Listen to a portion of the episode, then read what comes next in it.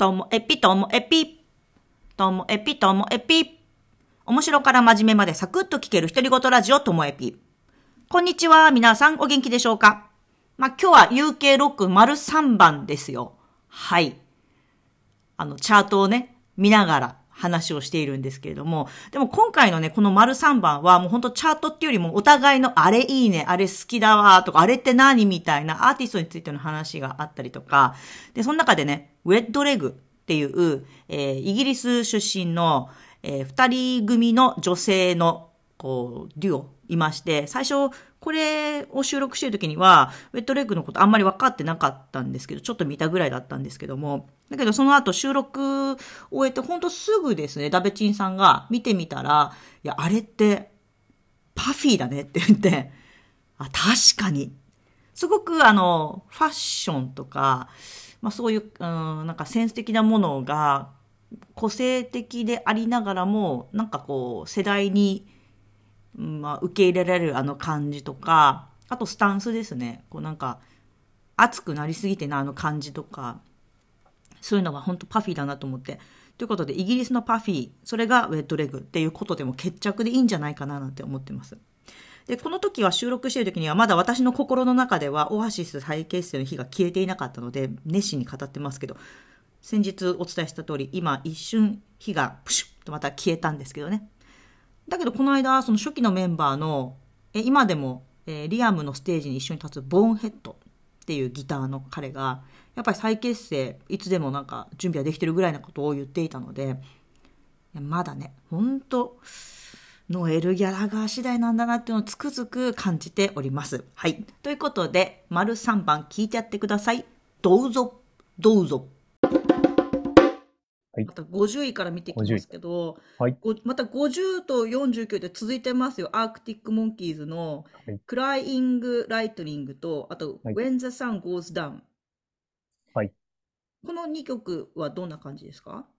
えー、この、えっ、ー、と、クライイング・ライトニングか。うん。これがですね、これがいわゆるそのちょっと、え今までと急に曲調が変わったアルバムの、うんうん、ハムバグっていうバンあの、うん、アルバムなんですけど、その曲の代表曲で、すごく、今まではこう、それこそ BPM がちょっと早めの感じの曲がすごく多かったんですけれども、うん、まあこのハムバグはどっちかというと BPM がすごく遅いような曲調の中で、でもこの曲はその中でも、なんていうのかな、ちょっとこう、ギターが強くなってるというか、うんうん、ちょっとギターが印象的な曲で、あと、なんだろうな、こう歌もする、でも歌も聴かせていくような歌い方で、まあ、このアルバムの中ですごく印象が強い曲の一つですね。うん、はい。この前より今のそのアークティック・モンキーズの方が、お酒に合いますよね。なんかそんな感じですよね。それこそバーとかで流れてたらよく合うような。うんうん。はい、そんなその感じはすごくあります。うん。で、この次の When the Sun Goes Down。これは？これが1枚目か。1枚目、そうです古いやつ。はい。あのこれね、この間のライブでやりました。あ、今でもやる曲なんですね。やってる、やってる。で、あの、最初それこそちょっと、ゆったりめで始まって、うんうん、で、急に、ギターのリフから今度上がってってみたいな感じの曲で、うんうん、やっぱそこがね、すごく盛り上がってました。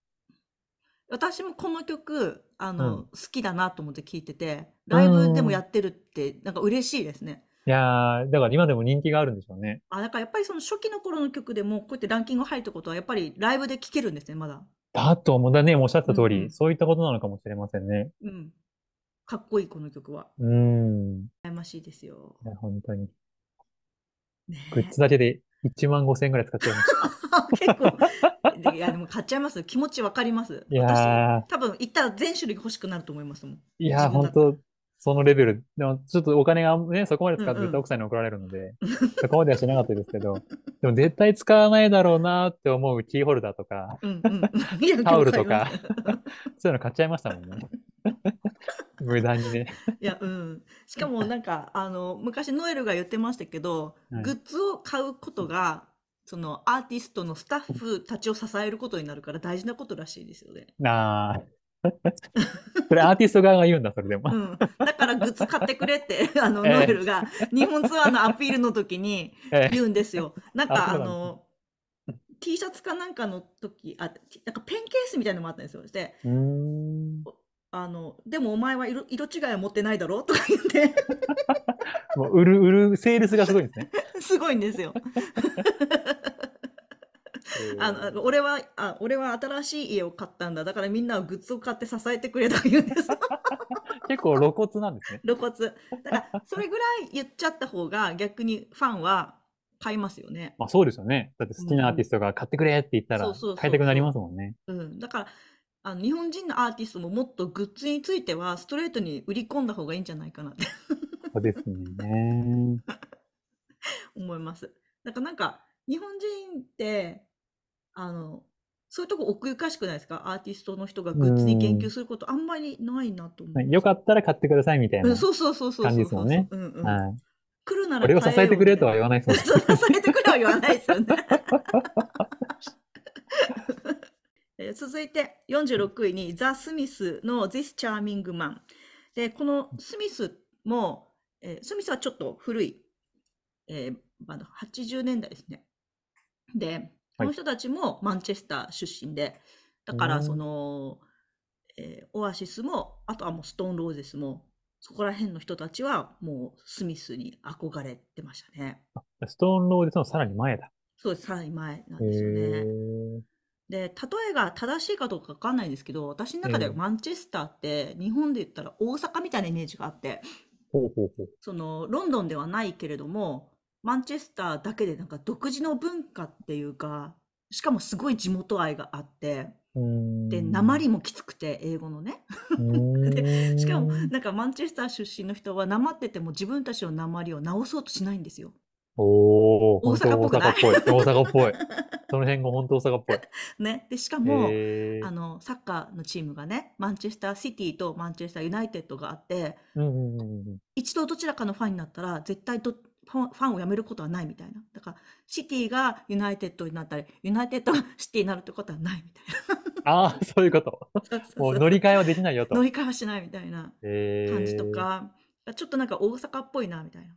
大阪も一生阪神、阪神ファンじゃないですか、やっぱり。そうですね。大阪の人は絶対阪神ファンみたいな印象ありますもんね。うん、うん。続いて45位にオアシスのモーニンググローリー。これはかっこいいですよね。これも今でもノエル、あ、じゃリアムがライブで歌います。うんうん、ライブの1曲目、2曲目ぐらいにこう景気づけに歌うようなイメージがありますね。44位、アークティック・モンキーズのマーディー版。はい。これはどうですか？これは。あはいはいはい。このイントロがね、すごくこう、印象的なギターのこう、感じで、ギターのソロで始まってみたいな感じでいいですよね。で、これも1枚目のアルバムかなでしたね。はい。そうなんなので、うん、今でもこれは、どっちかっていうと、こう、ゆゆったりめという感じの曲で。うんうん、まあ、そのアルバムの中では、ちょっと、まあ、他の曲と比べるとちょっと、こう、印象は違う感じですけれども。うんうんまあ、それでも、やっぱりこう、なんだろうな。若さを感じるというかね。うんうんうんうんうん。そういった感じがある曲ですよね。やっぱ、オアシスもアークティック・モンキーズも、その、初期の印象って、やっぱりいいですよね。今聞いてもいいなって思いますよね。なんですかね。やっぱなんか、なんだろう、元気をもらえるっていうのかな。なんかこう、エネルギッシュなんですよね。いや、そう、本当にそう思います。うん。それがひいいんですよね。響くというかね。うん。うん。いい。やっぱりいい。で、この43位のウェットレグ。これがね、なんか、その、すごく売れてる人たちが、なんか女の二人がいるよっていうのは、なんかうっすら聞いてたんですけど、うん、まさかここにランキングしてくるとはっていう感じでした。今年はウェットレグですよ。っていうかね、2曲ぐらい入ってましたっけ？そうなんですよ。で、サマソニに来るんですよ。お、来るんですか？来るんです。あら。で、見ちゃう。み見ちゃいますよね。で、しかも、なんか、うんと、この間、うんと、どっかヨーロッパの方のフェスの、あの、様子で彼女たちのやってるのが YouTube でやってたんですけど、もうそれ見た人たちが、もうサマソニでこれ見れるんだみたいな感じで結構話題にしたりもしてたんですよね。うん。2023年はレッドレグです。はい。で、そして40位がザ・プロディジー。このププロディジーも、えっと、オアシスと同じ頃にいた。でも全然、あの曲は違いますね。なんかちょっと機械っぽい音楽で、プロディジーって。で、だけど全然色が違うけど、それこそその、私たちが見た、あの、ネブアースのライブの前座はプロディディ出てたんですよ。おー、へー。うん、だからなんかあの時のそのライブのその前にやっている人たちの中にプロディジーとか、あとはさっき言ってたザ・バーブも入ったのかな？とか、なんか、うん、当時のバンドの人たちが結構いたんですよね。うん、へねあと、ケミカルブラザーズとかそういたのかな？あはいはいはい、うん。そして来ました。36位に、ここにですね、ローリング・ストーンズが入るんですよ。その古い曲が入ってますよね、ローリング・ストーンズの。そのアメリカで活躍している頃のような、その新しめの曲って入ってなくて、このペイント・イット・ブラックも1966年。あ、相当古いですね。相当古い、ね、一番古いレベルじゃないですか。多分そうだと思います。今回の曲の中でも。ねだってみんなもうおじいちゃんですよね、バンドのメンバー。本当ね。すごいなと思います。うん、で35位にアークティック・モンキーズの、これはコーナーストーン。コーナーストーン。これがだいぶランキングダウンしてますね、でもね。そうですね。で、なんかこの PV がすごく印象的で、うんうんうん、なんかこうヘッドホンをしながら、ひたすらこうターナが歌う歌うみたいな PV なんですけれど。私もこの PV 見ました。うんうんうん。これなんか、なんかちょっと髪の毛伸ばし気味の。そうですね。今とまた違いますよね。違いますよね。今どっちかというともう、なんだ、モヒカンというか、うんそこモヒ、モヒカンじゃない、えっ、ー、と、リーゼンとか、うん、リーゼン的な髪型にしてて、うん、なんか多分その変換期なんでしょうね、ちょうどね。うんうん、間、髪のやっぱちょっとタイトな服着て、うん。イギリスっぽい感じしますよね。そうですよね。やっぱかっこいいんですよね、これもね。かっこよかったです。いいですね。でそして、えー、オアシスが続きます。34位がスーパーソニック、33位にアクイスですね。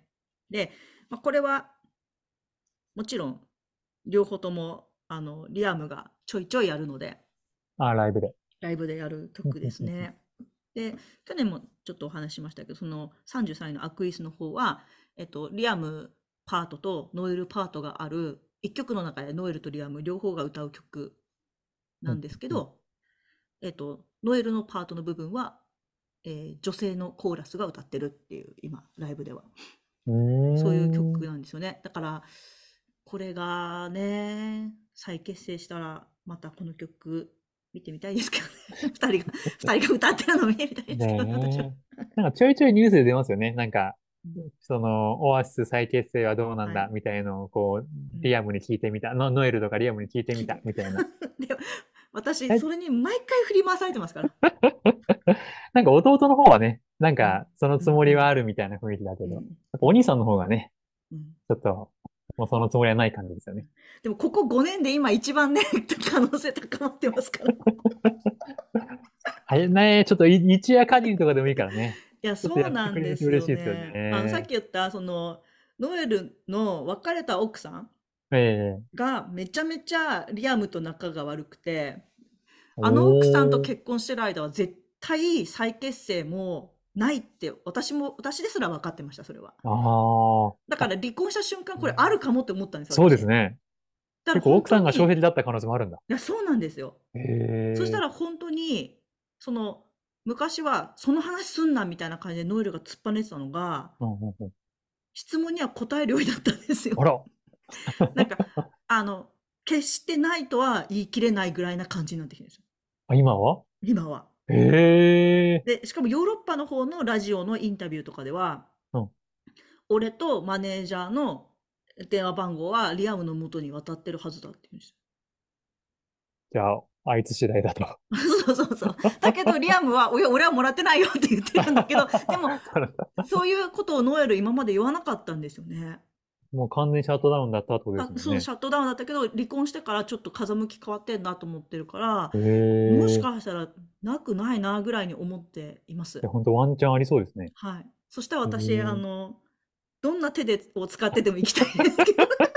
どこでやってもね。どこでやっても。もロンドンでやろうが、どこでやろうが。やろうが。マンチェスターでやろうが行きたいですよ。行ったことないけど。えー、いや、でもそしたら本当大ニュースですね。本当にそれを期待したい。いや、うん。うんそのニュースで興奮したい。いや、本当ですね。うん、俺、私が多分気づくのは、最初に気づくのはずっとともゆきさんですけど、うん、私は多分すぐ LINE すると思う、小口さんに。ねね、お互いにすぐ LINE しましょう、ね、すると思う。それぐらい私信じてるんで。ねはい、そうですね。ちょっと期待できる状況ってことですね。ここ5年で一番。ええー。しましょう、じゃあ、本当に。で32位にアークティック・モンキーズの I bet you look go on the dance floor。あ、この曲私好きですよ。そう、これもライブでやって、もうかなり盛り上がってました。この曲がライブで流れたので、私は前に走りました。本当ずっと後ろで聴いたんですけど。もうこの曲のイントロが流れたには前に走って、うんうんうん、そしたら前に走ったら見えないところにバーがありまして、そこに阻まれてそこで止まっちゃうというところでしたけども。いやでもね、本当にすごく盛り上がってましたね、やっぱり。いや、いいもん、この曲。いや、この曲かっこいいですよね。うん、かっこいい。いや、もうここら辺はもうね、この上位の方は全部かっこいいですから、基本。いやー、そうですね。だからこれもやっぱりライブでやってるんですよね。ですね。この間もやってましたし。うん。で、31位にレディオヘッドのクリープ。これがねレ、レディオヘッドで一番有名ですけど。で続いて、ザ・バーブのビタースイートシンフォニー。ね、30位。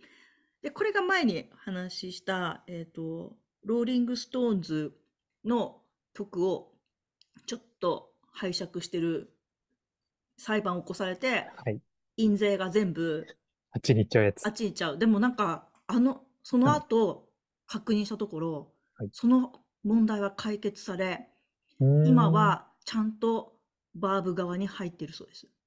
お、そうなんですか落とされたそうです、ちゃんと。へえ。じゃあ、一安心ですね。一安心です。これからも歌い続けてほしいです。えー